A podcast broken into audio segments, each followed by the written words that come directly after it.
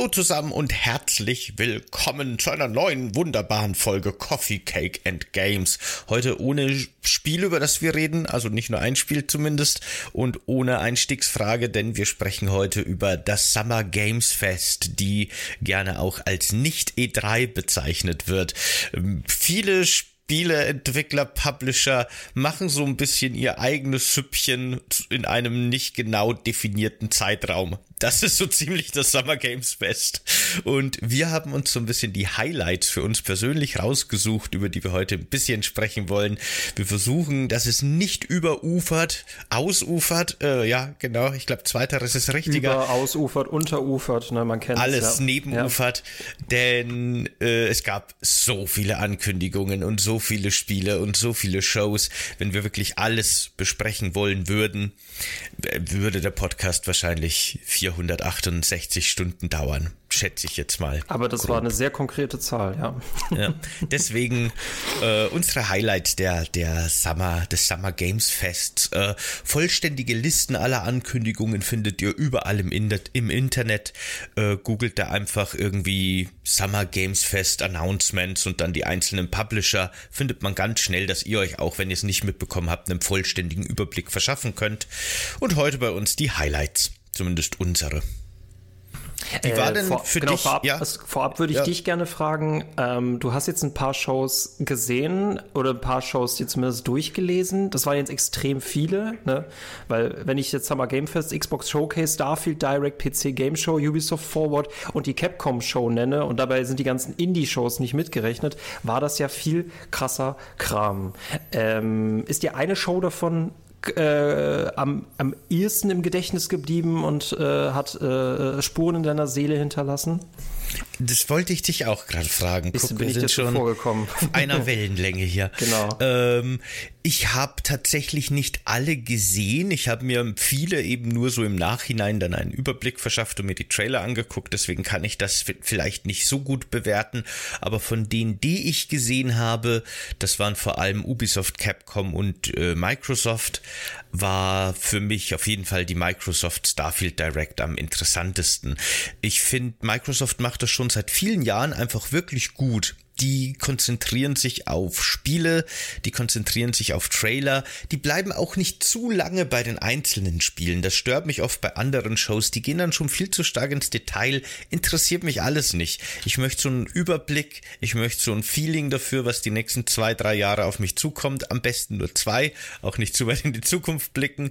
Und das hat, finde ich, Microsoft diesmal wirklich alles richtig gemacht. Äh, die, die, die haben unverschämt gut abgeliefert und die haben genauso auch gezeigt, genau, wie solche Shows eben auszusehen haben. Beim Summer Game Fest hast du so viele Interviews. Ich erinnere mich jetzt auch, das war jetzt wirklich für mich das Allerschlimmste. Das war dieses Alan Wake 2 Interview, wo wir nur über Alan Wake 2 geredet haben, aber nie, nie, erstmal überhaupt nicht zu Alan Wake 2 gezeigt haben. Dann gab es auch eine technische Panne im Stream. Dann hat man zu spät ins Gameplay reingeguckt und dann war das Gameplay auch schon zu Ende. Das war so der Worst Case überhaupt. Und Xbox Showcase, mhm. kurze Anmoderation, alle alle Trailer hintereinander, mal kurz dazwischen was gesagt, aber wirklich eine hübsche Achterbahnfahrt. Ansonsten zieht sich das halt echt wie Kaugummi. Nee, finde ich auch. Haben echt gut abgeliefert, vor allem, dass sie dann hinten raus noch die Starfield Director dran gesetzt haben. Also, ja, das äh, ist ein klarer Gewinner. Ja, genau, finde ich auch. Äh, bei bei äh, Ubisoft ist für mich immer so der, die Antithese zu einer gut aufgesetzten Show, zu einer gut vorbereiteten Show.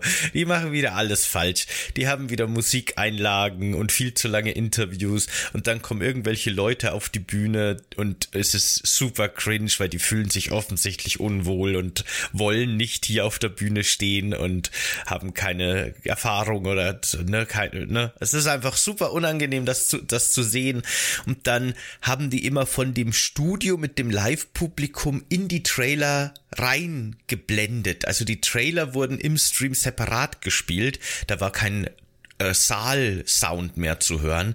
Das war, manchmal gab es da technische Probleme.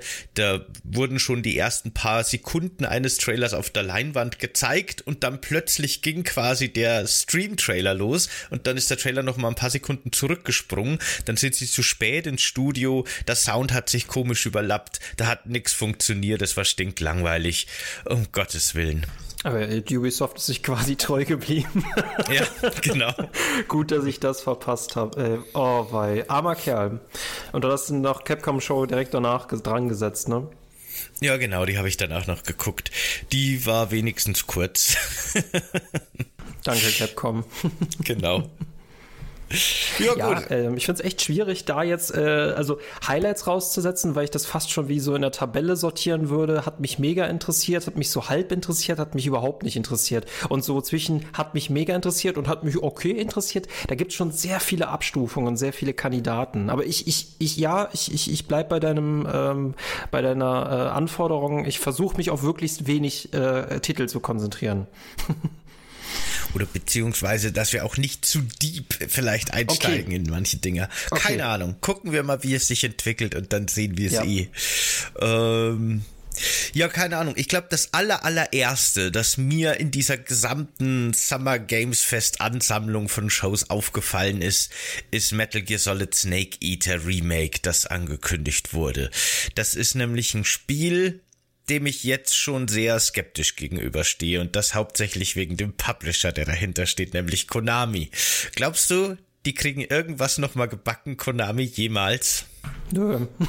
nee, ehrlich gesagt nicht. Das ich war schon diese, dieser Mobile, nee, beziehungsweise dieser Casino-Spiel. Also wenn du, wenn du schon Spiele für Casinos rausbringst, dann hast du deine Seele aber schon dreimal verkauft, ne?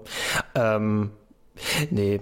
Nee, die haben kein, die kriegen kein Vertrauen von mir. Vor allem, wenn sie Silent Hill 2 an Bloober Team auslagern. Nee. Ja. Im besten Fall wird, glaube ich, dieses Snake Eater Remake eine 1 zu 1 Kopie vom Original, möglichst originalgetreu mit hübscher, hübscherer Grafik. Ich glaube, das wäre das Beste, das wir erwarten dürfen. Ich glaube, wenn die anfangen, selber was dazu zu dichten, zu verändern, dann wird's wahrscheinlich nur schlechter. In ihrem aktuellen Zustand traue ich denen nicht zu, gute, große Spiele zu entwickeln. Also glaube ich wirklich nicht, dass die das einfach können aktuell. Und in Metal Gear Solid Snake Eater stecken halt so viele coole kleine Details und Ideen und so clevere, weißt du, so winzige Kleinigkeiten, die wahrscheinlich verloren gehen einfach auch also ich traue es denen nicht zu, dass die das so gut umsetzen können.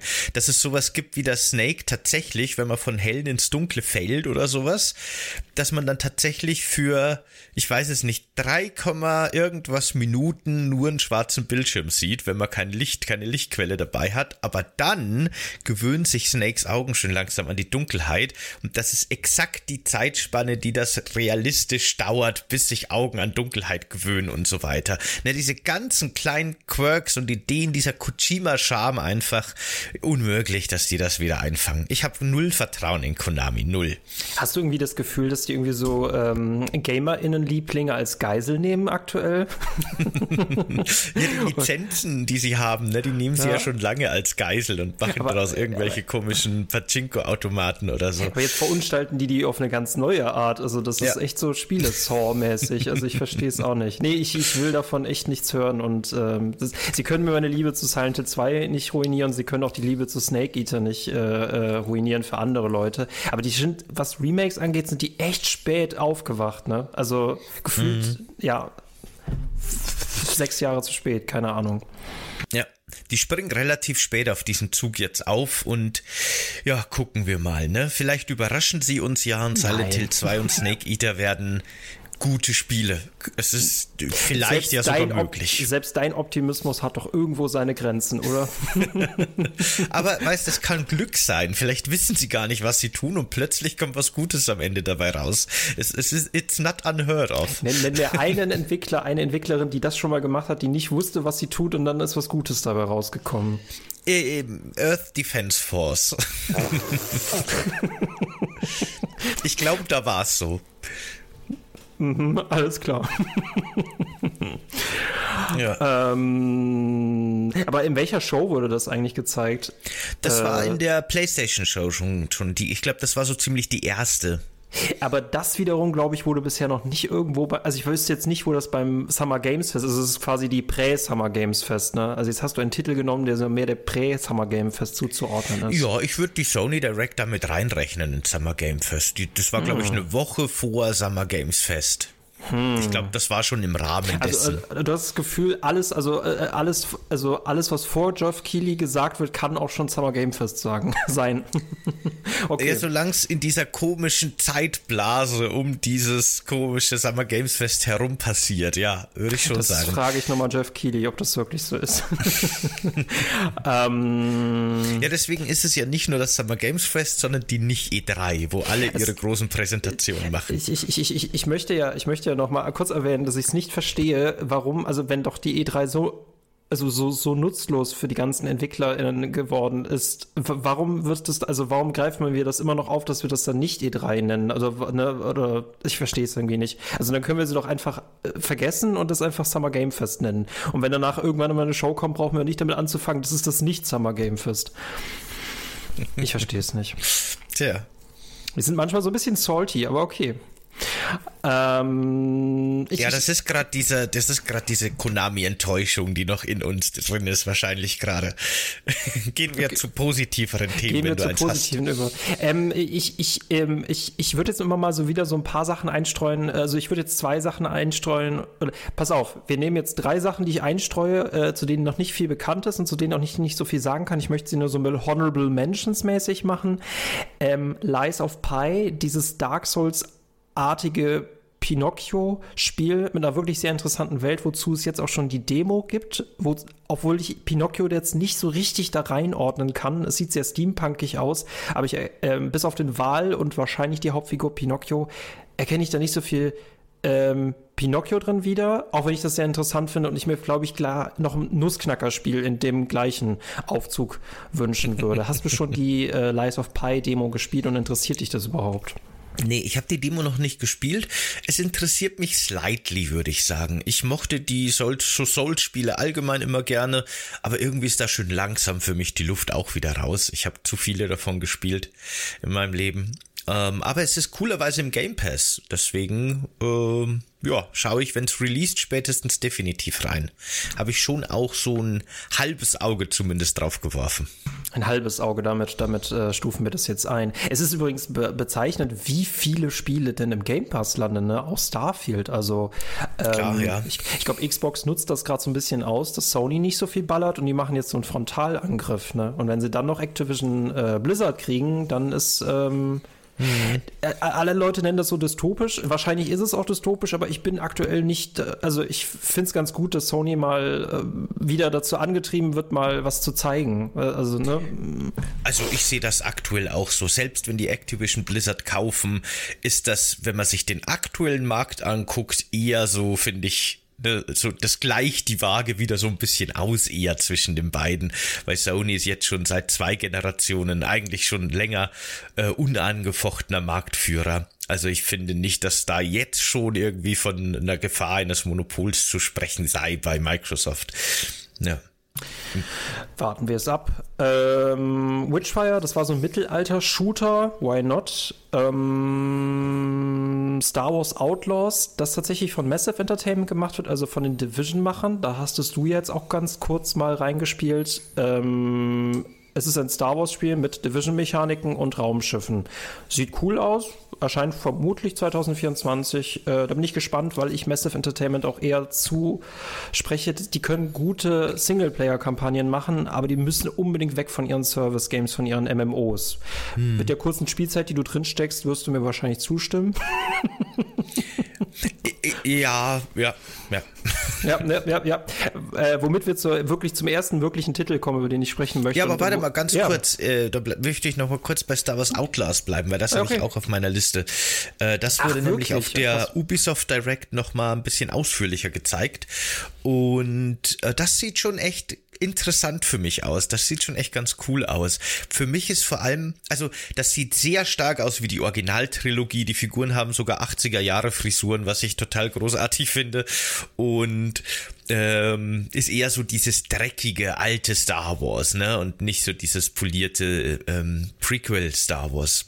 Äh, was mir persönlich sehr sympathisch ist, dass es eben eher diesen, diesen Originaltrilogie-Look hat.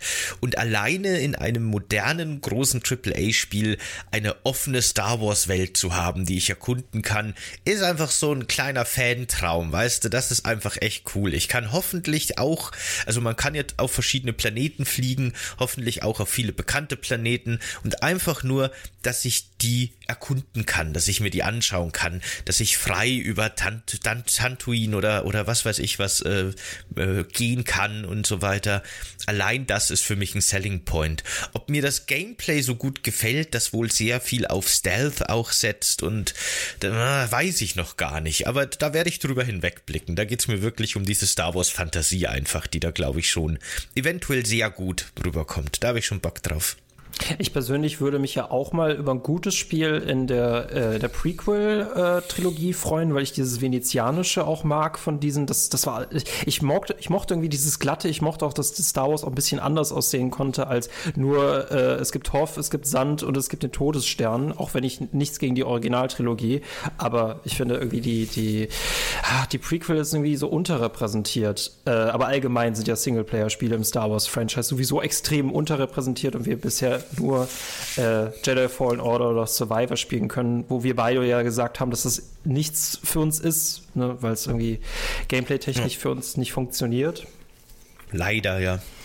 Ähm, Outlaws habe ich Bock drauf. Also Massive Entertainment, da kannst du dich, denke ich mal, drauf freuen, weil die können Welten, Welten können die richtig gut. Ähm, Stories können die nicht, wenn die daran gezwungen sind, die in einem MMO so ein bisschen ähm, ähm, zu verbuddeln, damit, damit die Story niemanden stört. Ähm, ja, und ich finde es halt cool, dass es nicht nur ein Deckungsshooter ist, sondern dass wir da auch mit Raumschiffen fliegen können. Also das hat mich bisher gestört, dass die halt in Division immer nur Deckungsshooter mit drin hatten. Ähm, ja, äh, bin ich gespannt drauf, ne? Aber auch vermutlich 2024. Ich will jetzt nicht mhm. anfangen, dass wir mitten in 23 uns jetzt schon auf 24 freuen. Ich denke mal, wir können uns auch noch auf vieles in 23 freuen. Das aber stimmt. Der Hunger ist gemacht, ja.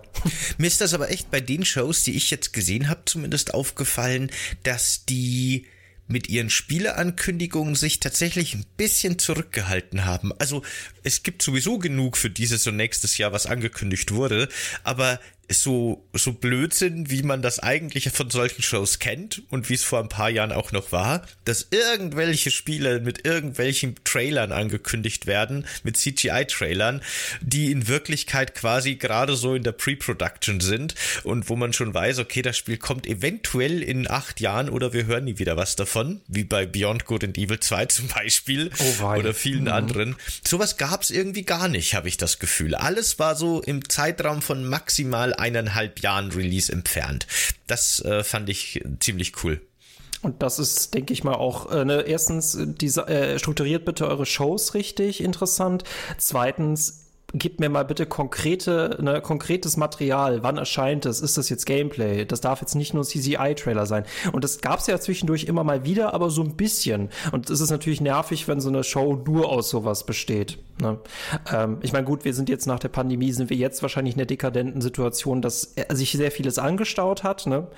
Ähm, mm, bin mal gespannt, genau. wie die nächsten Jahre darüber sprechen. Ähm, genau, aber ich habe dich vorher unterbrochen. Du wolltest nach Star Wars zu einem anderen Spiel weitergehen. Wenn, wenn, wenn das hier eine äh, Direct wäre, wäre sie strukturell schon mal sehr schwierig. Aber ähm, äh, ich verzeih mir, dass wir da äh, schon eins deiner anderen Spiele aufgegriffen haben. Jetzt hast du schon zwei erzählt, jetzt ich noch, bin ich zu meinem noch gar nicht gekommen. Ähm, von Obsidian Entertainment, es nennt sich EvoWet. Evo, EvoWet.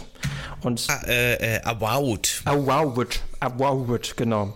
Ähm, ist ja auch ein bescheuertes Wort, finde ich auch, ja. Also, ne, also immer wenn du denkst, es geht gar nicht mehr schlimmer mit Titeln, das kriegen die hin. Das kriegen die bestimmt noch hin.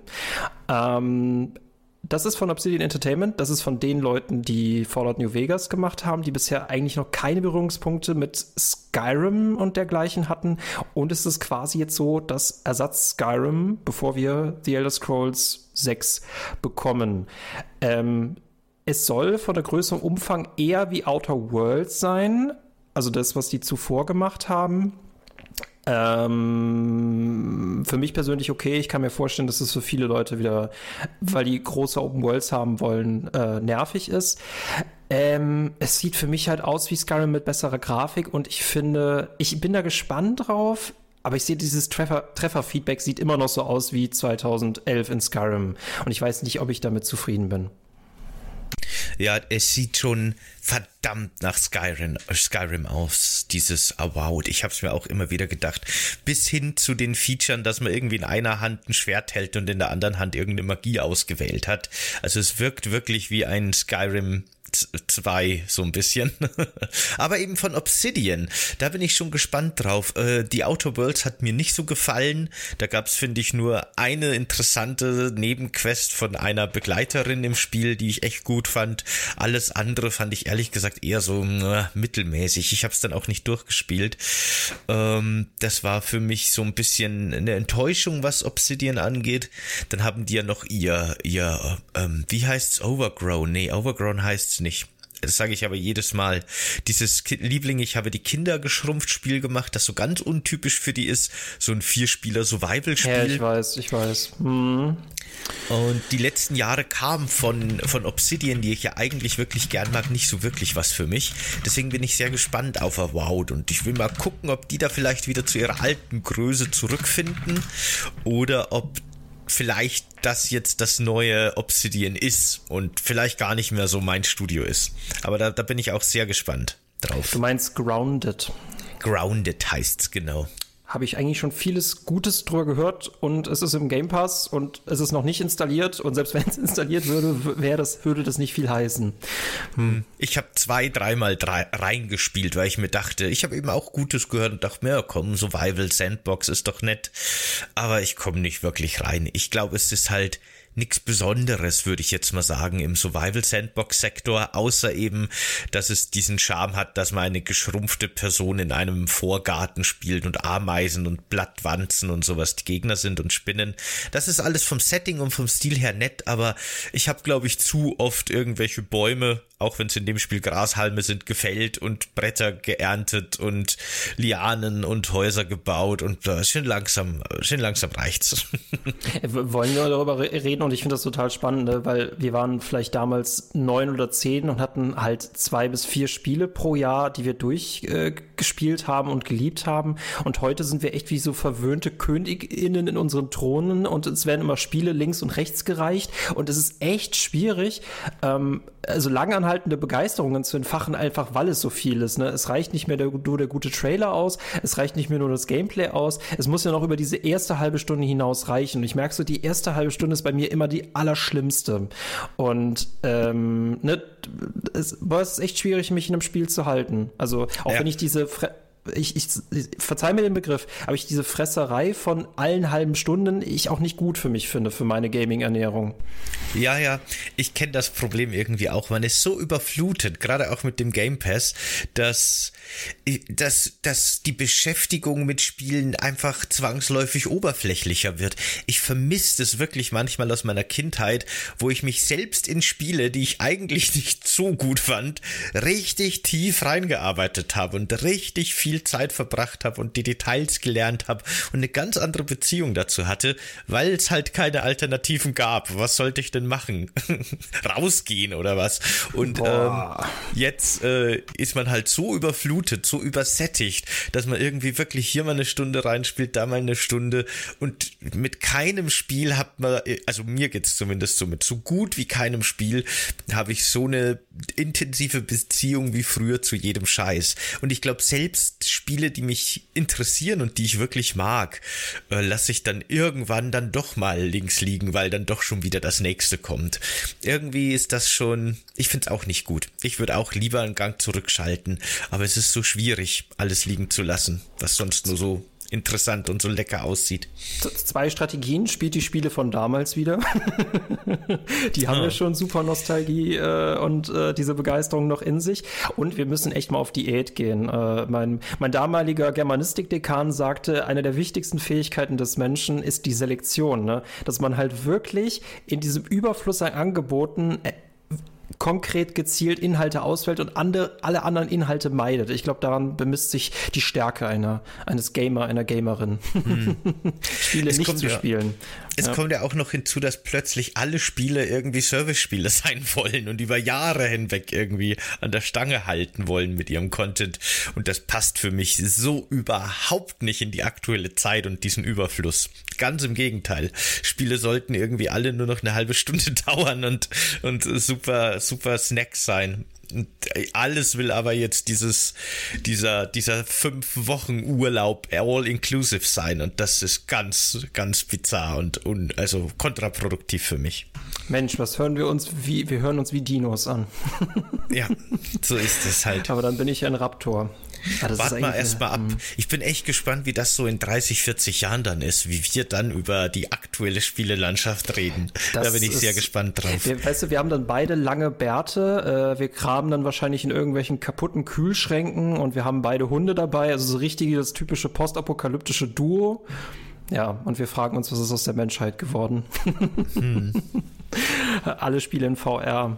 Ja, was ich glaube ich nicht mal schlimm finde. Ich glaube, die, die Technik selbst, also wie Spiele Einhalt, äh, also im ähm, Einzug in unseren Alltag erhalten, ist das eine, aber ich glaube, was spielen wir dann genau? Das würde mich auf jeden Fall mega ja, interessieren. Das stimmt. Aber lass ich uns hab, darüber in 30 Jahren reden. Das stimmt. Ich habe ich hab weniger Angst vor der möglichen Entwicklung, die stattfindet, sondern was mir wirklich Angst macht, ist der, ist der Gedanke, dass ich den Bezug verlieren könnte, dass ich irgendwann selber so ein alter Boomer bin, der nicht mehr weiß, was los ist und wie die Welt funktioniert.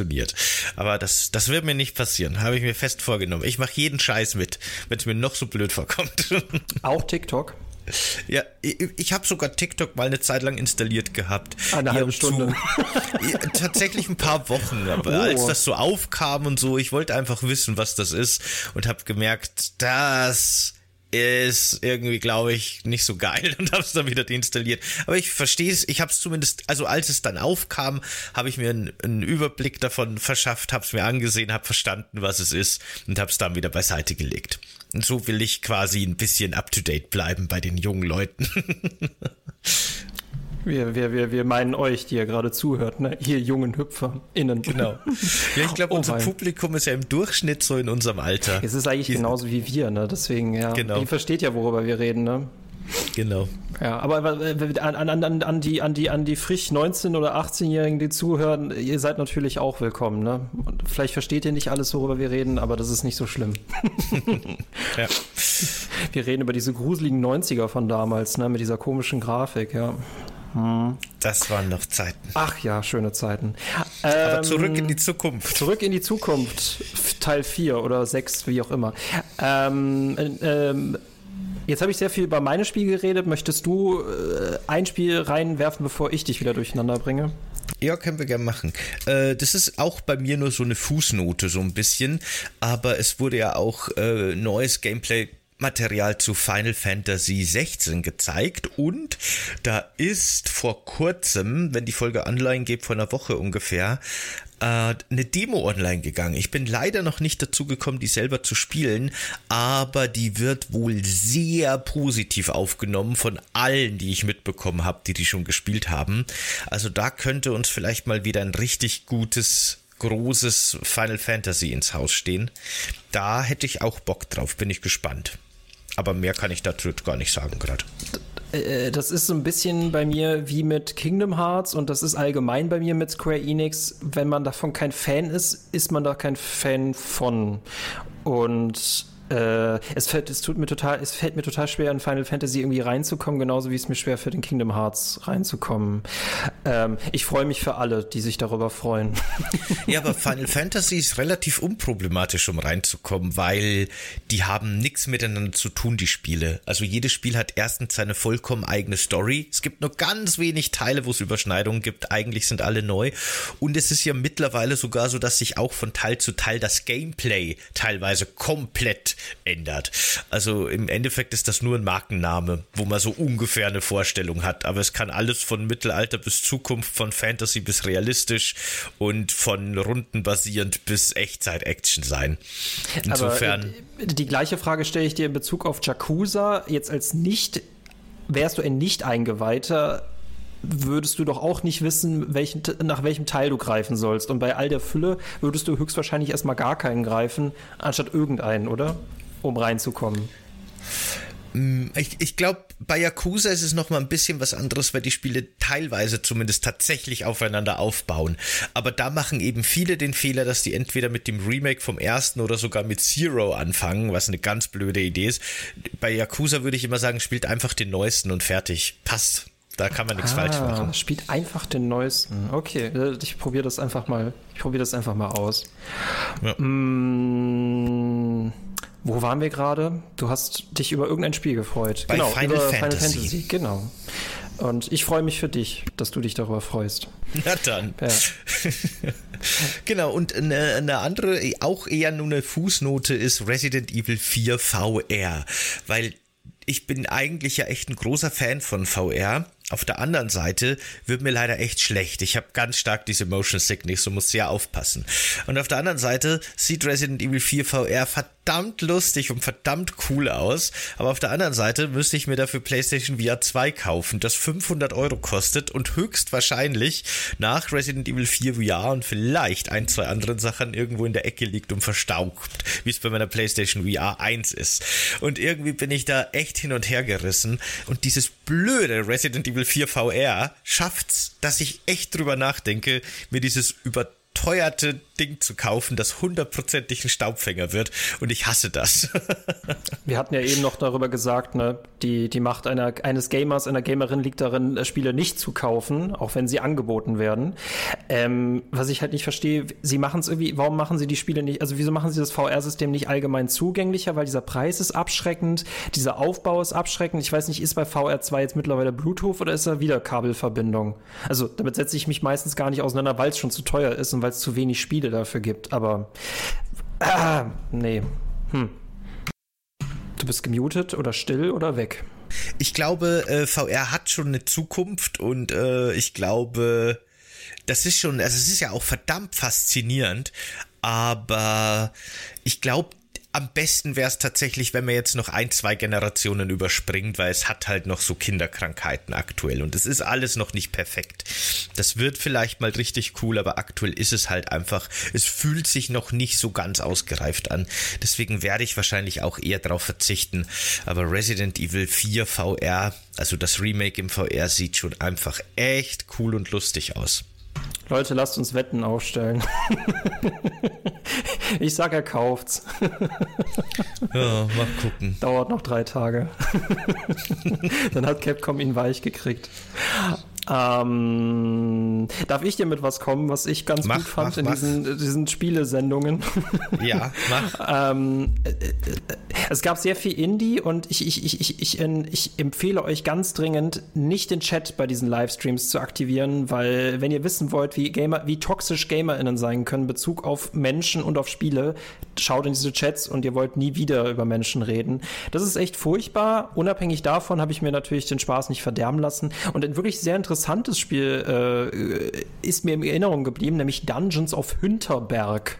Das aussieht wie ein Zelda in Österreich, in dem die Figur, eine Frau, snowboardet, kämpft, dass dann die Perspektive von Third Person plötzlich in die isometrische Sicht wechselt und man Rätsel knacken muss. Das Spiel sieht so cool aus und ich freue mich drauf. Dungeons of okay. Hinterberg. Also Österreich. Wieso kommt da mal nicht auf die Idee, einfach mal eine ganz neue Welt zu nehmen? Finde ich irgendwie lustig. Das Studio ist in Österreich und was nehmen sie natürlich als Schauplatz? Österreich.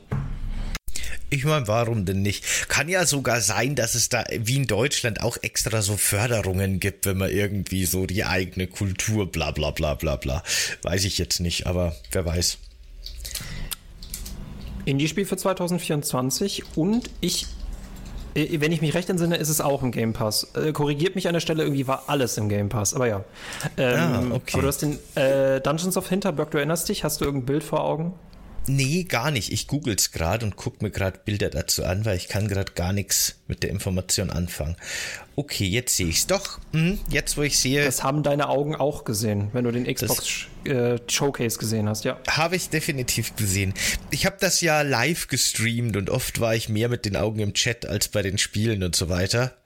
Aber ich kann mich dran erinnern. Das sieht auf jeden Fall sehr schön aus. Das hat einen sehr schönen, ja, weil ich alt bin, würde ich Cell-Shading-Look sagen, auch wenn das natürlich eine veraltete Technologie ist, aber so ein Comic-Look, wo alles so, so deutliche schwarze Linien hat und hat eine sehr schöne Ästhetik. Auf jeden Fall. Als ich von der Gra als ich die Grafik gesehen habe, dachte ich mir, das ist jetzt Life is Strange als Adventure und war dann überrascht, dass es doch nicht von den Life is Strange MacherInnen ist. Hm. Aber ich, ich mag's. Ich, ich finde, es, es, sieht cool genug aus und abwechslungsreich genug aus, dass man es nicht Zelda-Klon nennen muss. Auch wenn ich als Journalist typischerweise meine fünf Begriffe habe, um Spiele einzusortieren. Das also ist GTA und das ist die Zelda. Genau, es sieht auch sehr stark wie ein Zelda-Klon aus, kann man schon sagen. Aber dafür ist es, es sieht, es sieht aber wieder so cool und einzigartig aus, dass ich, glaube ich, nach drei Beiträgen darüber es nicht mehr Zelda-Klon nennen würde. Auch wenn die Leute keine Ahnung haben, wenn ich Dungeons of Hinterberg sagen würde. Ja. Aber merkt euch den Namen, das sieht echt interessant aus. Ich habe irgendwie das Gefühl, auch wenn natürlich alle Gameplay-Trailer so ein bisschen manipulativ sind, ich finde, dahinter könnte sich ein spannendes Spiel verbergen. Hm, ich schaue mir gerade den Trailer an und ich, ich, ich bleib dabei, dass es ein Zelda-Klon ist. Auch von den ganzen Spielmechaniken, die ich so sehe. Aber es sieht trotzdem schön. Also, das ist ja nichts Negatives. Warum denn nicht sich inspirieren lassen? Nee, genau. es sieht interessant aus. Das war bei mir mehr so eine Honorable Mention. Ähm, hätte ich jetzt eine Bingo-Karte, beziehungsweise ich würde keine Bingo-Karten bei solchen Shows nehmen, sondern so eher Wunschkarten. Ich wünsche mir ein neues Deus Ex oder was auch immer. Ich wünsche mir ein Frostpunk 2, was tatsächlich gekommen ist. Hätte ich mir auch in den Shows ein Spiel wie ähnlich wie Bioshock gewünscht. Und ich war tatsächlich überrascht, weil Xbox hatte ja Spiele für jeder Mensch. Ne? Also Xbox hat, glaube ich, alle Menschen glücklich gemacht mit diesem Showcase. Und sie hatten tatsächlich auch ähm, Clockwork Revolution von InSile, also den also eine, dem Überbleibsel von Interplay, dem Überbleibsel von Fallout-MacherInnen, was ich mega spannend finde, denn Clockwork Revolution sieht genauso aus wie Bioshock Infinite, nur mm. irgendwie cooler. Ja, das stimmt. Das hat sehr stark daran erinnert, auf jeden Fall. Äh, Im Nachhinein hat ja Microsoft gesagt, dass die Ähnlichkeiten rein zufällig sind und mhm. das, hat, das ist denen überhaupt nicht aufgefallen im Vorfeld. Na nu, was ist denn da los? Aber ja, es sieht sehr, sehr, sehr stark aus wie Bioshock Infinite auf jeden Fall. Ähm, hat einen interessanten Sp äh, Stil und, und sah für mich auch interessant aus, aber First Person ist für mich halt immer so ein Ding, wo bei mir das Interesse gleich mal deutlich abfällt und sowas bei mir auch bei diesem Clockwork Orange. Nee. Äh, wie Aber heißt? ist VR nicht sogar ego-perspektivischer als die Ego-Perspektive? Ja, ja, aber das ist ja nochmal ganz was anderes. VR ist ja wirklich Ego-Perspektive. Also ich nehme die Spielwelt so wahr, wie ich die Welt wahrnehme. Das ist halt keine Umstellung für mich. Da habe ich halt eher das Problem mit der Übelkeit, weil mein Körper sagt, Moment mal, was du da siehst, passt überhaupt nicht zu dem, was ich empfinde. Aber äh, First Person ist für mich halt immer, es fühlt sich für mich selten gut an. Ich habe wirklich immer das Gefühl, ich bin, ich steuere eine schwebende Kamera, die irgendwie schwebende Hände vor sich hat. Und äh, da kommt bei mir kein, kein Feeling irgendwie auf für die Figur, die ich steuere. Das dieses, ist einfach nicht meine Perspektive. Dieses Problem habe ich immer nur bei First-Person-Nahkampf, weil sich das für mich total blöd ja, anfühlt. Nahkampf muss Third-Person sein. Also Dead Island 2, mm, ja, genau, das ist nämlich das Problem. Oder äh, welches Spiel hatten wir neulich sonst noch gelästert? Ich meine, Skyrim hat auch First Person. Äh, ich ich finde auch den First Person Nahkampf finde ich sehr schwierig, den gut zu machen. Ja, ich finde, bei Skyrim ist es halt auch eher so, da geht es um die Story, da gibt es so die Quests. Also das Gameplay war ja noch nie so der krasse Burner. Oder glaube ich, es ging ja mehr um die Vielseitigkeit, wie man dieses Gameplay angehen konnte und nicht, dass man dazu gezwungen war, permanent der First Person auf Lachen, Sachen einzukloppen. Ja. Aber Clockwork Revolution äh, wird ein Shooter mit abgedrehten Waffen und Zeitreisen. Das finde ich cool, weil diese Stadt offenbar in zwei verschiedenen, ähm, also in mehreren Zeitzonen gezeigt werden kann. Äh, solche Features finde ich immer sehr cool. Ich bin gespannt, ob das Gameplay technisch nicht auch eingebunden wird, also ob man damit auch ähm, äh, Sachen umgehen kann oder dann auf Herausforderungen in der Vergangenheit stößt und dass es nicht nur eine rein designtechnische Sache wird. Ähm, bin ich sehr gespannt und ich fand es sehr sweet, dass sie am Ende gesagt haben, zum Zeit, äh, zu, äh, als der Release-Zeitpunkt bekannt gegeben worden ist, typisch ne, auf Zeitreisen angepasst, ähm, es kommt zur rechten Zeit. Haha. hm. wo, wir, wo wir schon bei Zeitreisen sind, möchte ich mal noch ganz kurz Prince of Persia The Lost Crown in den Ring werfen. Oh, wei. Denn mhm. auch das hat eine Zeitreisemechanik. Und das sieht nach einem interessanten Spiel für mich aus und nach einer coolen Weiterführung der Prince of Persia Reihe. Ich fand die Idee ganz clever, dass die gesagt haben, okay, würden wir jetzt ein 3D Prince of Persia machen, so wie Sand of Time und die Nachfolger, würde das im Endeffekt ein Assassin's Creed werden. Also ich verstehe, dass das problematisch ist. Assassin's Creed ist ja so ein bisschen die spirituelle Nachfolgerreihe von Prince of Persia. Würde man jetzt noch Prince of Persia machen, ähm, hat, hätte man Konkurrenz im eigenen Haus. Äh, sehe ich auch nicht, dass das irgendwie großartig Sinn macht. Und deswegen haben sie gesagt, okay, wir besinnen uns auf die Wurzeln der Reihe, die alten Atari-Spiele und machen einen 2D-Plattformer draus. Ein Sidescroller, ein Metroidvania wird es wahrscheinlich so ein bisschen in der Richtung. Und das sieht tatsächlich sehr cool aus, was sie da gezeigt haben und passt für mich auch sehr gut. Ist eben auch eine gute Idee, um sich von Assassin's Creed so abzugrenzen. Das Kampfsystem sieht für mich ein bisschen zu Combo- und Actionlastig aus. Da hätte ich gern wirklich so ein bisschen klassisches Metroidvania persönlich einfach lieber gesehen. Aber das ist, finde ich, eine gute Neuerfindung oder wieder, wieder Neuerfindung der Reihe, die so lange tot war. Ah, total gemischte Gefühle und ich bin froh, dass ich als Fan überhaupt nicht betroffen bin. Ähm, ich verstehe nicht ganz, wenn man das in modern interpretiert, warum man das dann nicht in modern atmosphärisch interpretiert, weil selbst diese Pixelgrafik von damals, die hatte ja unglaublich viel Charakter. Und wenn ich das jetzt in eine moderne Grafik packe, die leider aussieht wie Fortnite, verliert das unglaublich viel Atmosphäre. Ähm, Weiß ich nicht, ob das die klügste Idee war. Unabhängig davon, das ist, finde ich, immer besser, dass die eine Fortsetzung machen, anstatt ein Remake. Aber auch hier, äh, weil wir so ein bisschen auch heute über die Grundprobleme von uns GamerInnen äh, philosophieren, Oberflächlichkeit voll, vor allem bezogen auf Grafik. Ich verstehe, warum das für Leute schwierig ist, diese Grafik anzunehmen. Aber ich finde auch, es hätte auch eine bessere dafür geben können.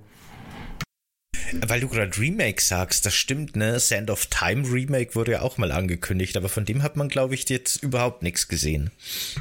Ausnahmsweise ist Ubisoft, beziehungsweise es ist ja an sich nicht in der Forward angekündigt worden, sondern im Xbox-Dings, aber es ist von Ubisoft. Mhm. Hm. Ich glaube, in der Ubisoft-Show hat es nochmal einen, einen längeren Part bekommen, wo sich das genauer angesehen wurde. Aber was sagst du zur Fortnite-Grafik? Ach, die stört mich ehrlich gesagt nicht. Die wäre mir, die ist mir ehrlich gesagt nicht aufgefallen, weder positiv noch negativ. Ah, dieses glattgebügelte, das ist irgendwie so merkwürdig. Also da würde ich mehr Narben sehen, da will ich mehr, mehr, mehr Details sehen und nicht dieses, ah, ganz schwierig. Jo, keine Ahnung. Ich meine, ähm, ich finde, von Sand of Time to Warrior Within hat das Spiel ja eh auch einen ganz krassen Stilwechsel hingelegt. Für mich gibt's nicht so den äh, Prince of Persia Stil, weil Sand of Time war ja auch sehr bunt, sehr comichaft, so märchenhaft und Warrior Within, der Nachfolger, war dann plötzlich total düster und so. Deswegen gibt's, also habe ich nicht diese Vorstellung von Prince of Persia, wie das auszusehen hat. Hm. Ähm, bin ich gespannt. Hast du noch irgendwelche Honorable Mentions, bevor wir gleich wahrscheinlich auf einen sehr viel längeren Part zu sprechen kommen? Ich glaube, ich habe noch einige Honorable Mentions, zu denen ich gar nicht viel sagen kann. Unter anderem zum Beispiel, um das mal einfach in den Ring zu werfen, Path of Exile 2. Ich finde es interessant und mutig und vielleicht auch strategisch nicht das allerbeste, das jetzt anzukündigen und das irgendwie in, noch so im Sog von Diablo 4 zu veröffentlichen. Bei Path of Exile, der erste Teil, der ja quasi wirklich ein, ein Free-to-Play-Spiel ist, das sehr stark an die klassischen Diablos angelehnt ist und sehr stark diesen Charme und dieses Feeling von klassischen Diablos hat, ist halt, glaube ich, zu einem sehr guten Zeitpunkt gekommen. Diablo-Fans waren ausgehungert. Der dritte Teil hat vielen vom Stil her nicht gefallen und äh, gilt auch für viele bis heute als der schlechteste Diablo-Teil. Und da kam Path of Exile. Es war free to play. Es hatte genau diesen Diablo-Charme. Es hatte super komplexe Skillbäume und alle waren begeistert. Äh, jetzt hat aber Diablo 4 selber diese Lücke geschlossen und ist genau der Fan-Favorite und jetzt ein Path of Exile 2 dann mitmischen lassen zu wollen, war schwierig. Weiß ich nicht, ob das klappt. Aber was wäre die Alternative gewesen? Zwei Jahre warten? nee, nee, es ist halt einfach wahrscheinlich sich blöd ausgegangen, keine Ahnung. Aber ja, ich bin gespannt, ob sich Path of Exile 2 so gut behaupten kann wie der erste damals. Ich glaube, äh, der hm. erste hat einfach genau, genau die richtige Zeit erwischt mit seinem Release. Äh, das finde ich total interessant, äh, dass es so viele verschiedene Perspektiven auf Diablo 4 gibt, weil nicht längst alle Fans davon begeistert sind. Manche nennen es einfach zu casualisiert und äh, bleiben halt auch bei Path of Exile. Und ich glaube, diese, diese ähm, AbspringerInnen, da, damit, das, die kriegt Path of Exile bestimmt noch. Ah, so ähm, die Hardcore-Oldschool-Fans. Ja, gut, okay. Naja, aber ich denke mal auch so für Blizzard ist es halt nicht unbedingt wichtig, diese ähm, Hardcore-Fans zufriedenstellen zu müssen, wenn sie halt die breite Masse kriegen. Ne? Also ich denke mal schon, dass es da genau. Freunde und Freundinnen für Path of Exile 2 gibt. Ja, kann gut sein, ja, das stimmt. Ja, fand ich auf jeden Fall sehr interessant, dass das jetzt wirklich so direkt im Diablo 4 Release-Fenster angekündigt wurde. Genau. Ich bin jetzt durch, ähm, durch Diablo 4 bin ich jetzt nochmal interessiert, mich mit Diablo 2 mehr auseinanderzusetzen. Diablo 3 ist so ein bisschen das gleiche, was ich eben mit der Grafik meinte. Das war einfach mir zu zu comichaft, zu bunt. Ähm, und äh, Path of Excel habe ich auch tatsächlich runtergeladen. Also das in einer, in einer kostenlosen Variante finde ich total spannend. Also hätte ich eher andere Spiele in diesem, vermutet eher andere Genres. Ne? Deswegen äh, interessante Idee. Interessantes Konzept. Ja. Genau, und eine andere honorable, honorable Mention, zu der ich gar nicht viel sagen kann, ist Baldur's Gate 3. Das habe ich im Grunde nur deswegen auf dem Schirm, weil es von Lorient Studios ist, die ja auch Divinity Original Sin 2 zum Beispiel gemacht haben.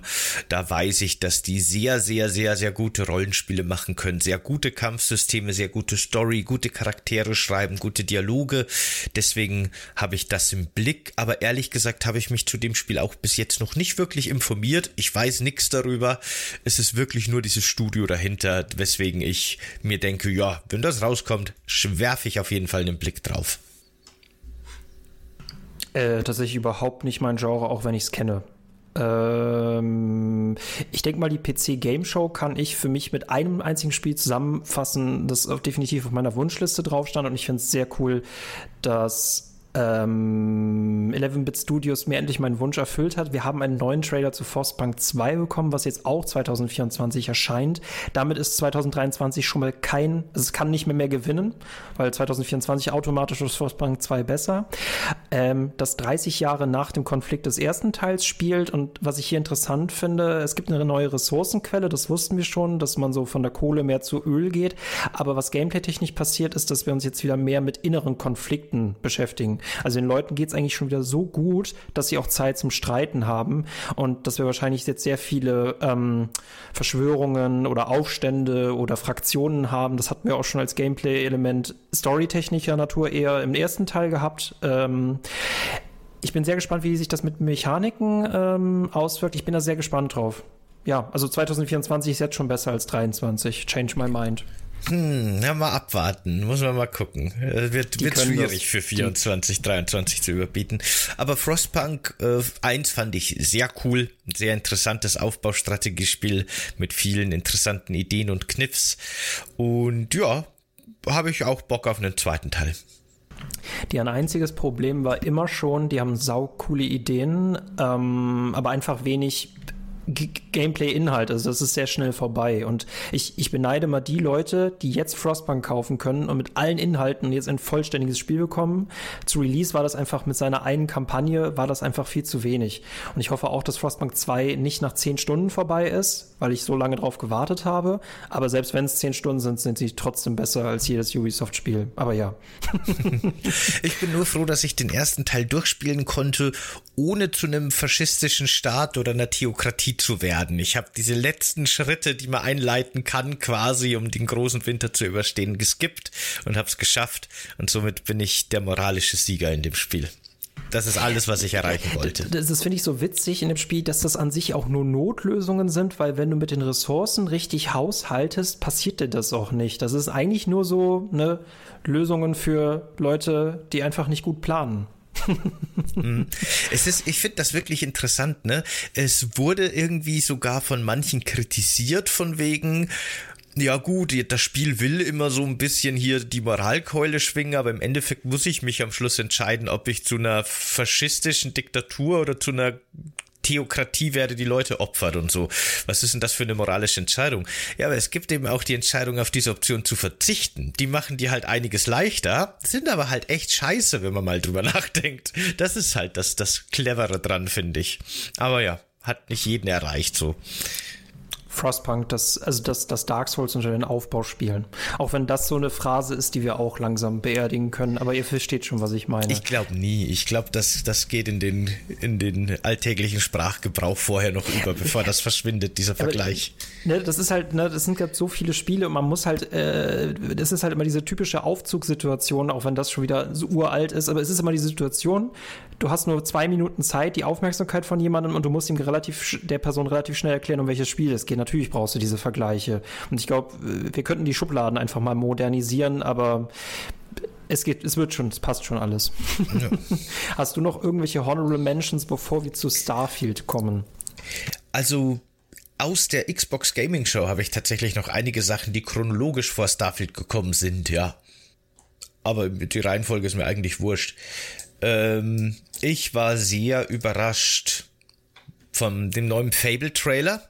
Im ersten Moment dachte ich, okay, jetzt kommt eine IT-Crowd-Simulation oder sowas, weil eben der eine Schauspieler, ich weiß seinen Namen nicht, aus IT-Crowd, äh, in Fable scheinbar eine prominente Rolle spielt. Und was man im Fable-Trailer so gesehen hat, ist, dass es sich scheinbar eher um Jack und die Bodenstange handelt, so von der, von dem, was man in diesem CGI-Trailer gesehen hat, vom Setting her für mich hatte der Trailer überhaupt kein Fable-Vibe mehr. Also das Fable-Feeling habe ich da überhaupt nicht rausgefühlt. Kein bisschen. Könnte vielleicht trotzdem interessant werden. Zumindest ist die Besetzung interessant. Kommt aber mit einem ganz anderen Humor. Man hat kein Gameplay gesehen und nix. Schwer irgendwas über das Spiel zu sagen. Aber ich glaube nicht, dass es ein würdiger Fable-Nachfolger wird, nach dem, was man jetzt gesehen hat vielleicht was eigenes sehr Gutes, aber ich glaube, ich kann jetzt schon ausschließen, dass es so das neue Fable für mich wird, wirklich. Das war für mich so ein reines Trailer-Streckmaterial. Kein Release, kein gar nichts. Ähm, Hauptsache prominenter Name. Ähm, Habe ich keine Meinung zu. Ähm, ich freue mich gerade, dass ich äh, Fable 1 im Game Pass nachhole. Ah ja, okay. Ja. Fable 1 ist noch, ist halt schon ein bisschen altbacken. Ich finde, im zweiten da wird so, da entfaltet sich so das ganze Potenzial. Aber ja, gut. Nee, Fable war schon damals was Besonderes und ich habe das Gefühl, das Neue fängt das nicht so ein. Aber was kann man bis jetzt schon sagen? Es ist wirklich nur die Stimmung und der Humor, der halt ganz anders ist. Aber gut. Jo, dann hatten wir noch Senua's Saga Hellblade 2. Hast du da den ersten Teil gespielt? Nee, bisher nicht geschafft. Ich kann ihn auch im Pile of Shame technisch überhaupt nicht einsortieren. Ähm, mhm. ich denke mal, die, die, die, die Thematik ist ganz cool. Gameplay-technisch soll es so ein bisschen langweilig sein, also repetitiv von den Kämpfen her. Ähm, ich fand den Trailer, der gezeigt wurde, äh, fand ich sehr stimmig, ja. was aber für mich nichts zum Gameplay sagt. Nee, äh, es ist leider wirklich so. Der erste Teil hat langweiliges Gameplay und wirklich schlecht designte Rätsel teilweise. Also es ist wirklich kein gutes Videospiel im, im spieligsten Sinne gesehen. Aber die Atmosphäre und die Umsetzung von dieser Schizophrenie und so weiter, das ist alles sehr gut. Und dafür ist es, es ist ein cooles Erlebnis, eine coole Reise von mir aus. Also ich glaube, es wäre besser gewesen, wenn sie einen Walking Simulator draus gemacht hätten. Aber gut. Äh, das ist auch meine Hoffnung für den zweiten Teil, dass sie so ein bisschen die Atmosphäre und auch die teilweise echt cleveren Ideen aus dem ersten Teil wieder reinbringen können und vielleicht ein bisschen Gameplay, das Sinn ist, sinnvoll ist oder das Gameplay komplett streichen. Das wären meine Hoffnungen für den zweiten Teil. Aber so oder so bin ich gespannt drauf und freue mich drauf, der erste war schon eben eine faszinierende Reise durch die Psyche von Senua und gleichzeitig so das Wikinger-Totenreich. Äh, bin gespannt. Äh, was es als nächstes auf der Liste noch? Äh, was ich hier noch habe, auf das ich mich tatsächlich sehr freue, ähm, das ist eine der beiden Ankündigungen, über die ich mich am meisten gefreut habe, ist Like a Dragon Infinite Wealth. Äh, zu dem Spiel hat man auch noch nicht viel gesehen. Es sieht aber so aus, als wäre es ein direkter Nachfolger von Yakuza Like a Dragon, mein Lieblingsteil aus der Yakuza-Reihe, weil sowohl das Gameplay eben von dem Echtzeitkampfsystem zu einem rundenbasierenden umgebaut wurde, ein sehr gutes rundenbasierendes Kampfsystem und die Charaktere sind einfach super sympathisch. Die Hauptfigur Ichiban ist großartig. Ich, ich liebe den Kerl komplett und äh, da freue ich mich sehr auf den Nachfolger. und Ichiban ist eben die Hauptrolle offensichtlich in Like a Dragon Infinite Wealth. Ähm, mehr weiß man noch nicht von dem Spiel so richtig. Scheinbar ist er jetzt irgendwie nackt und ohne Gedächtnis in den Super USA plötzlich aufgewacht. Hm. Genau. Ja. Und Ichiban ist einfach echt, der ist einfach ein sympathischer Charakter. Ich freue mich sehr drauf, seine Geschichte weiter zu erleben.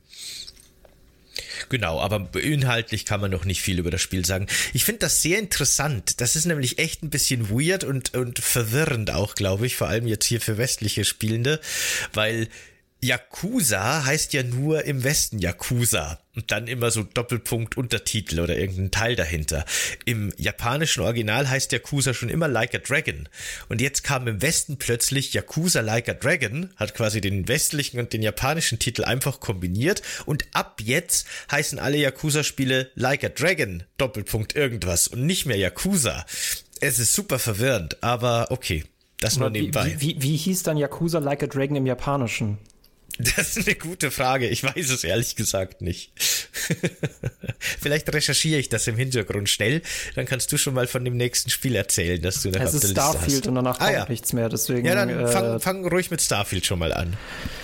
Äh, ja, hat eine eigene Sendung äh, äh quasi bekommen. Äh, da gab es auch schon diese Aussage, dass manche JournalistInnen jetzt schon sah, also jetzt schon wissen, dass sie dem Spiel absichtlich eine schlechtere Wertung geben, weil es halt mehr Klicks bringt, was ich nicht super verstehe. Weird. Super, super weirde also, Aussage. Aber, ja, aber so, na gut, so funktioniert leider Journalismus. Ne? Ähm, Hype-Spiele müssen gehypt werden, schlechte Spiele müssen niedergemacht werden. Was dazwischen können die Leute halt nicht so fühlen, ne? weil Emotionen sind auch das einzige, die einzige Orientierung bei allem. Ähm, Finde ich aber bei Starfield total unangemessen, weil ja, Fallout 76 war nicht gut, und Starfield ist weder Skyrim noch Fallout, aber lassen wir das bitte alles mal hinten. Diese Sendung war richtig gut produziert. Bei allem, was versprochen worden ist, heißt es natürlich, ne, ähm, skeptisch bleiben, ob das auch wirklich alles so ist. Wir wissen, das Spiel wird zum Release total verbuggt sein. Ähm, aber das war eine gute Präsentation. Ne? Wir können unser eigenes Raumschiff bauen in einem NASA-Punk. Ich bin immer sehr offen dafür, wenn so neue Genres miteinander kombiniert werden. Das ist halt nicht mehr so Sci-Fi, sondern es ist NASA-Punk, also die frühe Zeit der ähm, Weltraumerkundung. Ähm, das sieht einfach alles geil aus und ich habe da irgendwie Bock drauf. Und es fühlt sich für mich immer so an, als ob dieses Spiel nur so zehn Stunden ist. Ich gehe mir, ich kann mir aber auch vorstellen, dass es halt, es ist, es wird halt länger dauern. Ich weiß nicht, woher das bei mir kommt, dass ich denke, dass es so kurz ist. Wahrscheinlich, weil ich es mit Outer Worlds verwechsle, gefühlt. Ähm, das Einzige, was ich bisher bei allen Features sagen muss, was mich gestört hat, das sah vom Shooter-Erlebnis her viel zu einfach aus. Also ich kann mir vorstellen, das Spiel wird vielleicht mir zu einfach oder sie wollten irgendwie absolute Übermacht im Gameplay zeigen. Aber das sah ein bisschen langweilig aus vom Kampf-Gameplay her. Beim Kampf-Gameplay bin ich auch sehr gespannt. Man hat nämlich eigentlich nur Szenen gesehen, in denen unsere Hauptfigur auf Planeten mit niedriger Gravitation ist oder in Schwerelosigkeit und die Figur hatte immer ein Jetpack und das war eigentlich immer so irgendwie durch die Gegend schweben oder fliegen und währenddessen schießen und Leute einfrieren und so weiter und so fort. Ich frage mich wirklich, ob es da sehr viel Variation gibt, weil ich schätze mal, das Kämpfen wird einen relativ großen Fokus in dem Spiel haben und ähm, da hoffe ich, dass es auch noch mehr Variation gibt. Äh, zum Beispiel zum Planeten mit sehr hoher Schwerkraft, in der Springen für uns im Grunde keine Option ist und das Jetpack wegfällt und uns in ganz neue Situationen wirft. Da könnte man, glaube ich, viel damit machen. Vielleicht auch irgendwie Atmosphären, in denen Projektile anders reagieren. Theoretisch gäbe es da viel Spielraum. Auf jeden Fall hat man ja am Ende dieser Präsentation noch kurz gesehen, dass unsere Hauptfigur scheinbar so eine Art Superkraft haben wird und Gravitation beeinflussen kann oder sowas. Also es wird wohl auch eine Art Magiesystem geben, die das Ganze vielleicht noch mal ein bisschen aufpeppt. Ich hoffe Ansonsten, nur, dass bei allen Möglichkeiten es nicht zu einfach wird. Das hoffe ich mir zumindest. Ja, also ich habe so was, wenn ich mir so sowohl Skyrim als auch Fallout 4 angucke, wird halt auch wahrscheinlich Starfield einfach so ein bisschen dieses Bethesda Rollenspiel Problem haben unter Anführungsstrichen, dass selbst wenn man auf einem hohen Schwierigkeitsgrad startet, im Grunde nur der Einstieg schwer ist. Wenn du deine Figur dann mal spezialisiert hast, wird irgendwann alles wahrscheinlich trivial. Das ist nicht nur ein Bethesda-Problem, sondern ein Videospielproblem allgemein. Du wirst nicht nur als Spielender besser, sondern auch deine Figur wird besser, wenn du sie nicht komplett verskillst. Und so doch wird das Spiel halt dann einfach auch immer leichter und leichter. Aber mein Gott, das kann man ja auch als Progressionsmechanik sehen. Aber ich, bei so einem hm. Spiel, das potenziell hunderte von Stunden gespielt werden will, vielleicht irgendwann langweilig, ja. Wie gesagt, ich, ich, ich in der Hoffnung schreibe ich das echt erstmal nur diesem, ne, diesem, es muss übelst gut aussehen, deswegen zeigen wir solche Allmachtsfantasien. Ich hoffe aber auch, dass ähm, wir, wenn wir zum Beispiel irgendeinen Planeten sehen und der ist voller PiratInnen, dass wir uns sagen, nee, da können wir gerade noch nicht landen. Also dass wir wirklich auch äh, über Entscheidungen und Konsequenzen nachdenken müssen und nicht einfach diese Allmacht sind, die da durchs All zieht. Weil ich habe irgendwie auch Bock, irgendwie so einen, äh, einen Piraten zu spielen, der sich mit irgendwie mit allen anlegt Hätte ich irgendwie Bock drauf. Ich weiß nicht, ob das mit der Story harmoniert, äh, wenn man da die Menschheit retten soll. Ich, ich hoffe, dass es so ein bisschen äh, Richtung, also ein bisschen Richtung Fallout New Vegas geht, dass man so sein eigenes Ding machen kann. Das wurde ja auch so ein bisschen in den mhm. Trailern mhm. angedeutet. Ich hoffe nur, dass es nicht nur dieser coole Anzug ist, sondern auch damit eine Spielweise zusammenhängt. Ja, ich, ich bin auch echt gespannt. Also der Charakter-Creator verspricht ja schon mal irgendwie ziemlich viel. Man darf sich seinen eigenen Hintergrund aussuchen und man darf sich irgendwelche Perks aussuchen, die positive und negative Eigenschaften haben, die einem andere Dialogoptionen ermöglichen, aber auch wirklich halt Elemente in die Welt einfügen, die andere nicht haben. Wenn du zum Beispiel irgendwie sagst, dass irgendwo auf dem und dem Mond deine Eltern noch leben, dann leben die da wirklich und du kannst die besuchen. Ne? So Sachen. Das wirkt schon alles sehr cool und vor allem auch wirklich sehr oldschool rollenspielig. Das mag ich ganz gerne. Und ich hoffe, dass das das Spiel wirklich, wie du schon sagst, auch konsequent weiterspinnt. Da weiß man im Detail halt wirklich noch zu wenig drüber. Wie du sagst, kann ich ein Pirat sein? Ich meine, ja, ich kann feindliche Schiffe kapern und übernehmen und dann irgendwo zu einer, zu einer Basis fliegen. Man weiß aber zum Beispiel nicht, kann ich mehrere Schiffe haben? Kann ich mir eine ganze Flotte bauen? Oder kann ich das Schiff dann scrappen und die Teile auf mein Schiff bauen? Oder wie funktioniert das genau? Kann ich Schiffe überfallen, die mir eigentlich friedlich gesonnen sind? Irgendwelche Forschungsschiffe? Oder wirklich nur Piraten und nur Banditen? Nur welche, die mir wirklich feindlich gesonnen sind? Das sind alles so die Details, die man jetzt noch nicht weiß. Da ist noch viel Spielraum. Ähm, theoretisch steckt da sehr viel Rollenspielerfahrung drin. Also wirklich sehr oldschoolige, freie Rollenspielerfahrung, auf die hätte ich auch sehr viel Bock. Mal gucken, wie sehr man dann letztendlich eingeschränkt wird. Aber alles in allem hat mich, hat mir das schon echt Bock und Interesse an und auf das Spiel gemacht. Also das sieht alles schon sehr vielversprechend aus, finde ich. Äh, es ist halt immer äh, vorsichtig, damit so riesige Fantasien aufzumachen. Ne? Das haben wir schon bei Cyberpunk gemerkt. Da äh, ja. hat man in den Trailern mehr gesehen, als wirklich drin ist. Und dann hat das Marketing gesagt, ja, natürlich kann man das. Ähm, die haben gesagt, dass es eine sehr immersive Erfahrung ist und mehr wollten sie eigentlich auch gar nicht sagen. Und die Leute haben dieses Wort immersiv, glaube ich, extrem falsch interpretiert. Ich bin sehr gespannt, was der neue DLC damit macht. Die kriegen aber von mir immer noch keine Vorschlusslorbeeren daher. Und das Problem ist, was ich nicht hoffe, ist, dass wir, wenn wir durch Starfield reisen, dass wir dann oft diese Strichliste haben, ah nee, das kann ich auch nicht, das kann ich nicht, das kann ich nicht, das kann ich nicht, das kann ich, aber das kann ich auch nur bis da. Also wenn du so viele verschiedene Gameplay-Inhalte aufmachst, dann möchte ich auch, dass sie eine gewisse Tiefe haben und nicht, dass sie einfach nur alles anschneiden, weil das ist dann halt mega oberflächlich. Skyrim hatte keinen Weltraum, Fallout hatte nicht sowas wie einen Weltraum, das ist halt eine komplett neue Ebene, die jetzt damit dazukommt.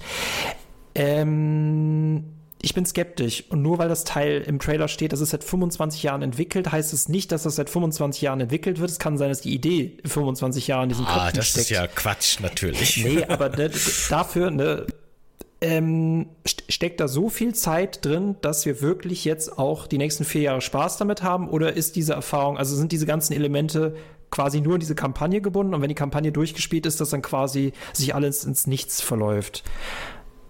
Kurz gesagt, ist das wirklich der Sandkasten, der mir da präsentiert wird, oder ist es einfach nur, dass die ganzen Rosinen jetzt gerade ein bisschen rausgepickt worden sind? Mhm. Ich weiß es nicht. Und die Frage, die ich mir auch stelle, ist, wie interessant ist dieser Sandkasten halt tatsächlich? Wenn genau. man, wenn man das Spiel spielt, wird man wahrscheinlich vor allem sehr stark an No Man's Sky erinnert. Es steckt auch so ein bisschen Weltall-Simulation drin. Das erinnert so ein bisschen an die X-Reihe schon fast, nur sehr viel weniger komplex. Mal gucken, wie komplex es dann wirklich ist, aber gut. Aber bei, dadurch, dass es so an No Man's Sky erinnert, kommen halt auch gleich so die möglichen Probleme mir in, in den Kopf, die das Spiel mitbringen könnte. Weil prozedural generierte Welten und es soll tausend Stück ge geben in Starfield und das ist alles schön und gut und meinetwegen. Aber haben wir dann letztendlich die No Man's Sky zum Release Problematik, dass es in Wirklichkeit halt irgendwie vier verschiedene Planeten gibt, die alle immer wieder ein bisschen anders generiert werden.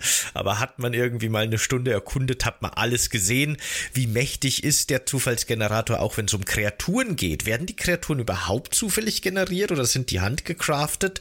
Auch das wird nicht so hundertprozentig erklärt. Finde ich überall in der Galaxie auf allen Planeten die gleichen fünf Kreaturen, sehen alle gleich aus, abgesehen von der Beleuchtung vielleicht, die anscheinend wirklich durch ein Zusammenspiel von Sonne und Atmosphäre berechnet wird, was echt cool klingt, aber mal gucken, wie viel Abwechslung steckt drin. Gibt es irgendeinen Grund für mich, diese optionalen tausend prozedural generierten Planeten wirklich zu durchsuchen oder ist das im Endeffekt halt einfach nur irgendwie nice to have und eine schöne Fantasie, dass es so ein Riesenuniversum ist, aber tatsächlich hat es keinen spielerischen Mehrwert. Das sind alles so die Fragen, die sich erst noch klären müssen. Das ist das große Problem. Ne? Gib mir einen Grund. Also, ob ich jetzt bestimmte Rüstungen haben will. Also, ich, äh, ehrlich gesagt, für ein Bethesda-Spiel hoffe ich, dass da Geschichte drin steckt. Nur die haben nicht so viel Geschichte, dass sie tausend Planeten spannend füllen können. Und du hast diesen Zufallsfaktor leider auch nicht drin, den du natürlich bei einem Spiel wie No Man's Sky drin hast, Multiplayer-technisch, dass nochmal alle SpielerInnen Geschichten erzählen. Also, das ist ja eigentlich der einzige, die einzige Möglichkeit, unendlich Geschichten zu produzieren, indem wir alle selber Geschichten schreiben. Aber wir haben nur einen Schreiber, eine Schreiberin in Starfield und da bin ich ehrlich gesagt, ich bin skeptisch, weil wir regen uns bei linearen Spielen immer darüber auf, nee, ich will jetzt über diese Grenze hinausgehen und will wissen, was dahinter ist. Ja, aber das setzt halt auch das voraus, dass da was Spannendes passiert. Und lieber habe ich einen linearen Shooter oder ein lineares Erlebnis, in dem wirklich alles beabsichtigt und spannend gehalten ist, als dass die Grenzen aufgerissen werden und ne, dass man es dann drauf ankommen lässt. Äh, ich, ich weiß hm. nicht, ob ich in einem Weltallspiel tausend Planeten erkunden will. Es klingt ja, geil, eben. Aber das mache ich, das macht doch keiner. Die, die erkunden auch in Star Wars nicht tausend Planeten. die sind auf den wichtigen Planeten. da bin ich eben auch sehr gespannt drauf. Ah. Wenn diese, diese Fantasie der Space Exploration und des Space Truckers und so, ne, wenn das so ein bisschen erfüllt wird, dann bin ich sehr zufrieden und sehr glücklich mit dem Spiel, weil grundsätzlich habe ich sehr viel Bock auf einen Fallout im Weltall, weil es mit so ein bisschen Star Trek Next Generation Charakter, jede Folge ein neues Abenteuer auf einer neuen interessanten Welt, das ist so ein bisschen das Versprechen ähm, wenn es das einigermaßen gut halten kann, und mir ist vollkommen klar, dass die Möglichkeiten bei tausend prozedural generierten Welten begrenzt sind, aber wenn es das so ein bisschen halten kann, auch über den riesen Content hinweg, dann bin ich, glaube ich, sehr happy mit dem Spiel. Potenzial ist definitiv da. Man muss wirklich dann erstmal gucken, wenn es rauskommt, wie es, wie es dann wirklich aussieht. Bin Deswegen, ich auf jeden Fall war, sehr gespannt. Das war so ein bisschen dasjenige, was mich zurückgehalten hat, dafür einen Hype zu entwickeln, weil ich hatte auch viele, viele Fragen, die nicht beantwortet worden sind. Und dafür haben sie einfach Fragen beantwortet, die ich gar nicht gestellt habe. Ich finde das ganz cool. Ich fand es auch sehr sympathisch, dass sie es so aufgemacht haben, ne, dass quasi jeder Entwickler das Spiel, jede Entwicklerin das Spiel schon gespielt hat und total individuell daran gegangen ist. Hm, ja, das. Ah, ich will nicht recht behalten. Ich will, dass sie mir zeigen, dass ich absolut falsch liege und sie richtig müssen sie jetzt auch. Also das ist jetzt wirklich für Bethesda, glaube ich, auch ein sehr wichtiger Release. Für Microsoft sowieso, aber auch für Bethesda als Studio, weil ich glaube, durch Fallout 76 haben die schon ziemlich viel Lorbeeren, die, die, die sie davor sich angesammelt haben, verloren. Dann haben sie ja, ich meine, das ist jetzt nicht vom Bethesda Game Studio selbst, aber Redfall war jetzt auch nicht gerade der Bringer, dass die ja auch gepublished haben. Und da ist jetzt gerade, glaube ich, sehr viel Vertrauen auch flöten gegangen. Und Starfield muss jetzt wirklich das nächste Skyrim werden. Weil ansonsten, ich glaube, alles andere kann den Ruf jetzt nicht mehr retten. Das äh, wird nämlich jetzt spannend. Ne? Dieses Evo Red von Obsidian Entertainment, den ich irgendwie sage, dass die äh, die haben die Grundphilosophie verstanden, die können auch die besseren Spiele machen als Bethesda. Das ist ein sehr lineares Spiel wahrscheinlich, Evovet, also sehr, sehr klein, sehr viel kleiner und Starfield ist dieses total ausufernde. Hoffentlich nicht Cyberpunk 2077 2.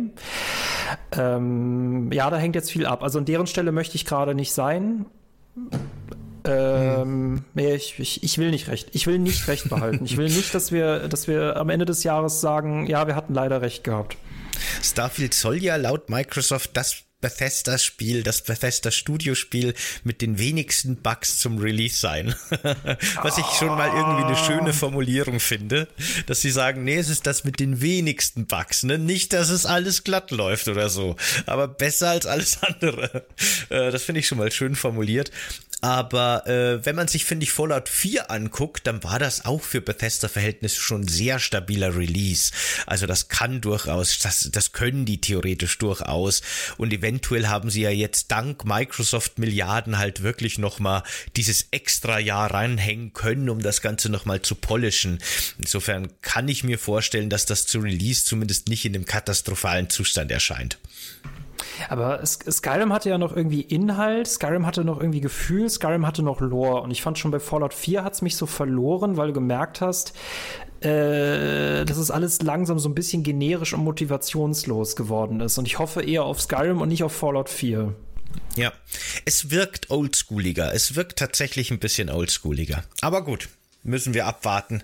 Aktuell kann man da nicht mehr dazu sagen.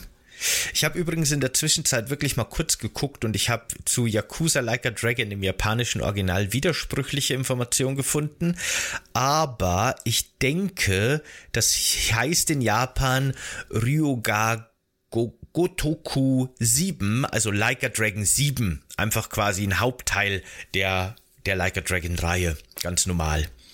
Wieso machen die das einfach so viel einfacher?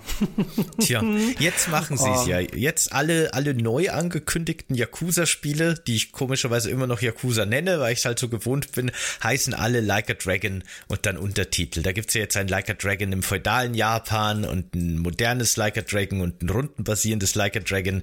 Das splittet sich ja jetzt gerade auch irgendwie in ganz viele Subteile seiner selbst auf, was ich schon ganz äh, interessant finde. Na schön. Ich habe eine Frage von meiner Seite aus. Ja? Also ich weiß nicht, ob jetzt noch ein Spiel kommt. Genau, ich habe auf meiner Liste noch ah. ein paar Spiele, die ich noch ansprechen will. Äh, warte mal ganz kurz, das hatten wir alles. Genau. Ähm, es gibt nämlich auf jeden Fall noch ein zweites Spiel, auf das ich mich sehr freue, das für mich neben dem neuen Yakuza äh, oder Like a Dragon äh, eine ganz große und sehr positive Überraschung war, nämlich Dragon's Dogma 2. Das ist wahrscheinlich mein Highlight so ein bisschen von dieser gesamten äh, E3, nicht E3, weil Dragon's Dogma gehört schon zu meinen Lieblingsspielen äh, ever. Das äh, finde ich, kann man heute nicht mehr so gut spielen wie damals. Damals war das eben unglaublich innovativ und unglaublich cool. Heute wirkt es in vielerlei Hinsicht, gerade was das Weltdesign angeht, vielleicht ein bisschen angestaubt. Und ich glaube, die Faszination kann man nicht mehr so verstehen. Aber das hatte halt einfach so viele, so brillante Ideen, die bis heute eigentlich kein anderes Spiel irgendwie leider aufgegriffen hat. Wie zum Beispiel dieses Begleiterinnen-System. Ähm, man baut sich quasi, wenn man, wenn man Dragon's Dogma startet, seine Hauptfigur und seinen Pawn, also so einen CPU-gesteuerten Hauptbegleiter, der immer dabei ist. Und die anderen beiden Pawns, damit man sein Vierer-Team zusammenkriegt, holt man sich von anderen Spielenden auf der ganzen Welt. Die kann man quasi runterladen und die begleiten einem, teilweise auch nur für eine gewisse Zeit, dann schickt man die weg und holt sich neue, je nachdem, was man halt gerade so braucht. Braucht man gerade eher einen Dieb oder einen mächtigen Magier oder Heiler oder jemand, der Licht machen kann. Und das wirklich Coole ist halt, während man sich die Pawns von anderen Leuten ausleiht, lernen die bei einem in der Welt. Also das ist nicht so, dass die hochleveln. Leveln tut nur der eigene Pawn. Die anderen haben ein fixes Level, das gelockt ist in dem Moment, wo man sie ausleiht. Aber die lernen wirklich über die Welt und über die Gegner, die sie bekämpfen. Und es kann zum Beispiel sein, dass du dir einen Pawn aussuchst, der schon mal zufällig gegen einen Oger gekämpft hat. Und du aber noch nie. Und dann gehst du in den Kampf rein und hast keine Ahnung, wie du effektiv gegen den Oger kämpfst. Und dann ruft dieser eine Pawn von dem anderen Spieler, der das schon mal erlebt hat, hey, ich war hier schon mal, versuch mal Feuer. Das ist ziemlich effektiv. Oder schieß aufs Auge oder was weiß ich was. Oder er sagt, ey, ich war in dem Wald schon mal, da drüben ist irgendwo ein Schatz versteckt. Und gleichzeitig lernen die Pawns, während die mit dir reisen, dazu und haben dieses Wissen auch, wenn die zurückkommen zu der Spielfigur, die sie erstellt hat. Also man verliert sein Hauptpawn nicht wirklich, ne? man leiht eine Kopie aus. Aber das ist einfach so ein cooles System, dass quasi die Pawns untereinander Erfahrungswerte austauschen und die mitnehmen in ihre Heimatwelt und dann uns mit Tipps und Informationen und Strategien versorgen. Das alleine fand ich schon immer so genial. Und dann gibt's eben so coole Sachen, wie dass die Nächte in dem Spiel wirklich saugefährlich und saudunkel sind. Bevor man nicht hochlevelige Lichtmagie hat, braucht man nachts nicht in den Wald gehen, voller Untoter, man sieht gar nichts. Man muss seine Reisen wirklich planen, am besten frühmorgens aufbrechen und hoffen, dass man nicht in irgendwelche langen Kämpfe verwickelt wird, weil wenn die letzten paar Meter dann tief in der Nacht stattfinden, kann das echt Probleme geben und so weiter. Also das war wirklich ein sehr cooles, einzigartiges Erlebnis. Ähm, ich merke schon, wir brauchen eine eigene Sonntagsfolge ja, zu ja, Dragon's Dogma. Aber cool. was ist mit Dragon's Dogma 2? Der wurde jetzt angekündigt. Punkt. also wirklich so eins meiner Lieblingsspiele kriegt jetzt endlich einen Nachfolger. Und nach allem, was man gesehen hat, sieht das auch wirklich wie ein sehr treuer Nachfolger aus. Die haben alle Elemente aus dem Original drin, dass man auf den großen Monstern rumklettert, um die Schwachstellen zu finden, dass die Magier auch wirklich super krasse Magie wirken können. Nicht irgendwie so lustige Feuerbällchen, sondern da wird zwei Minuten lang ein Komet beschworen, der dann das Schlachtfeld sprengt oder ein Wirbelsturm, der alle Gegner durch die, durch die Luft pustet und so. Das sieht alles wieder sehr cool aus. Das sieht sofort wie Dragon's Dogma 1 in schöner aus. Die haben die Welt sehr viel größer und offener gestaltet, hoffentlich auch abwechslungsreicher, weil das war, glaube ich, so ein bisschen der Hauptkritikpunkt im ersten Teil, dass äh, man sehr schnell im Grunde alles gesehen hat und die Faszination deswegen sehr schnell absinkt. Und ähm, da habe ich einfach echt tierisch Bock drauf. Freut mich sehr. Ich hätte gar nicht gedacht, dass wir wirklich nochmal ein Dragon's Dogma 2 kriegen, weil der erste Teil ja leider nicht sehr erfolgreich erfolgreich war und zu Recht gemäßigterweise oder so. Ähm, ja. Release-Termin wissen wir noch nichts zu, ne? Äh, das weiß ich jetzt gerade gar nicht. Hm. Bin mir nicht sicher, ob da was dazu gesagt wurde. Hm, hm. Aber ich, es hört sich definitiv nach einer sehr guten Ausbeute für mich an. Das hört sich nach einer sehr guten Ausbeute für dich an. Ich bin sehr gespannt, was ihr, äh, welche Ausbeute für euch dabei war. Ich habe schon auf Discord mitgelesen, äh, was eure ähm, ähm, präferierten Kandidaten sind. Ich bin da äh, sehr, sehr gespannt. Äh, müsstest du deine Freude auf ein Spiel runterbrechen, wäre das welches? Denn in meinem Fall äh, wird es Starfield für dieses Jahr sein und Frostpunk 2 für nächstes. Ähm, ja, dadurch, dass jetzt sowohl das äh, Like a Dragon Infinite Wealth und Dragon's Dogma 2 glaube ich, beide kein konkretes Release-Datum haben und der Release tatsächlich 24, 25 oder so erst sein kann, denke ich auch, dass es für dieses Jahr Starfield wahrscheinlich noch ist so das Spiel, auf das ich mich dieses Jahr am meisten freue. Und für nächstes Jahr kann ich es gerade gar nicht sagen, ehrlich gesagt. Aber Hast ja noch Zeit bis dahin. Kommt, genau, eben. Kommt bestimmt was. Ja, genau, als, als kleine Honorable Mentions wirklich zum Schluss noch, was ich noch interessant oder cool fand, ist äh, City Skylines 2, das auch im Game Pass kommt. Da haben wir vor kurzem schon mal den ersten angeschnitten, zumindest. Ich glaube, das war in einer, in einer Steady-Folge, ne? Ich glaube, das war äh, im, in der Bipwatch. In Bipwatch war das, ja. Da haben wir schon drüber geredet. Da habe ich Bock auf einen Nachfolger, finde ich cool.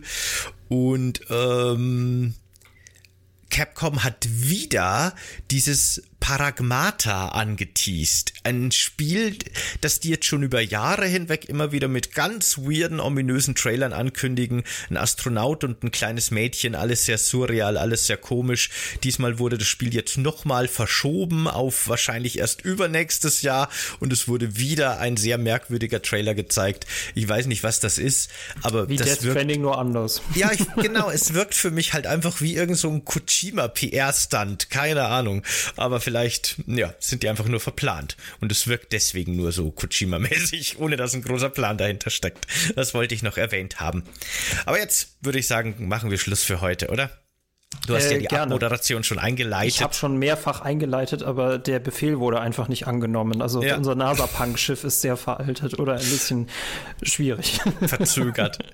Gut, Leute, genau, dann schreibt uns, wie Michael schon gesagt hat, gerne eure Highlights unten in die Kommentare, wenn ihr das auf YouTube seht oder kommt auf unseren Discord und redet da gerne mit uns über euer persönliches Summer Games Fest, eure Nicht-E3, eure Highlights, würde uns sehr interessieren. Äh, vielleicht auch Sachen, über die wir jetzt gar nicht gesprochen haben. Vielleicht irgendwelche Geheimtipps Spieltipps, die wir gar nicht so wirklich wahrgenommen haben, wo ihr sagt, doch, doch, ich, ich habe da Informationen dazu. Das ist super interessant. Behaltet das auf dem Schirm. Gerne her damit. Und in diesem Sinne, vielen Dank fürs Dabeisein. Schaut auf Steady vorbei für ganz viele tolle Bonusinhalte. Und, und Patreon. ansonsten, genau, Patreon geht mittlerweile genauso. Und ansonsten bis nächsten Sonntag. Ciao, macht's gut. Ciao, Leute. Ciao.